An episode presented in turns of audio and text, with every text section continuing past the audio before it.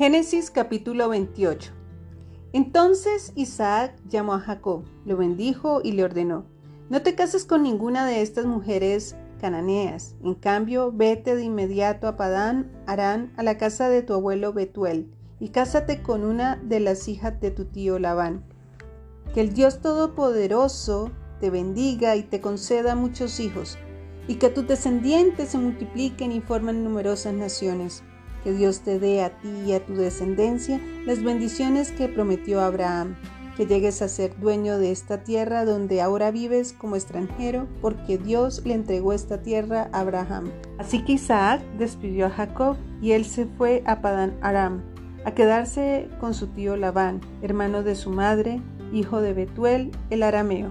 Saúl se enteró de que su padre Isaac había bendecido a Jacob y lo había enviado a Padán Aram para que encontrara una esposa y que le había advertido a Jacob, no te cases con una mujer cananea.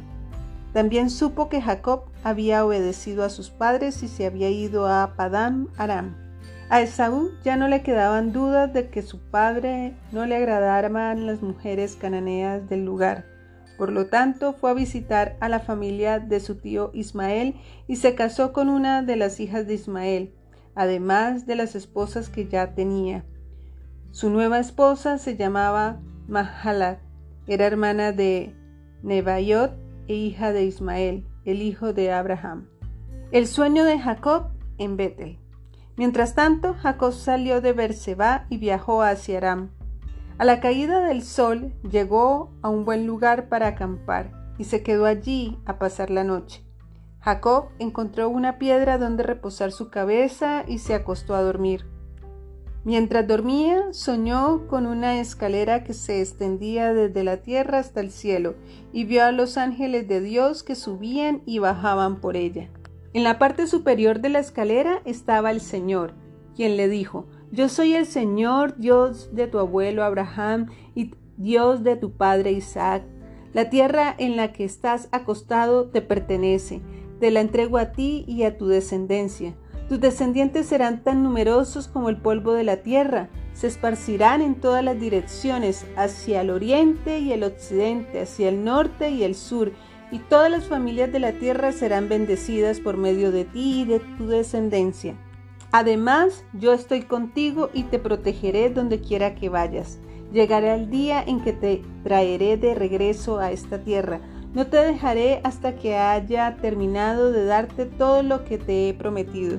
Entonces Jacob se despertó del sueño y dijo, Ciertamente el Señor está en este lugar, y yo ni me di cuenta. Pero también tuvo temor y dijo, qué temible es este lugar. No es ni más ni menos que la casa de Dios, la puerta misma del cielo. La mañana siguiente Jacob despertó muy temprano y erigió como columna conmemorativa la piedra en la que había reposado la cabeza y después derramó aceite de oliva sobre ella. Llamó a aquel lugar Betel, que significa casa de Dios aunque antes se llamaba luz. Luego Jacob se hizo el siguiente voto. Si Dios en verdad está conmigo y me protege en este viaje, y si Él me provee de comida y de ropa, y si yo regreso sano y salvo a la casa de mi Padre, entonces el Señor ciertamente será mi Dios. Y esta piedra que levanté como columna conmemorativa será un lugar de adoración a Dios, y yo le daré a Dios una décima parte de todo lo que Él me dé.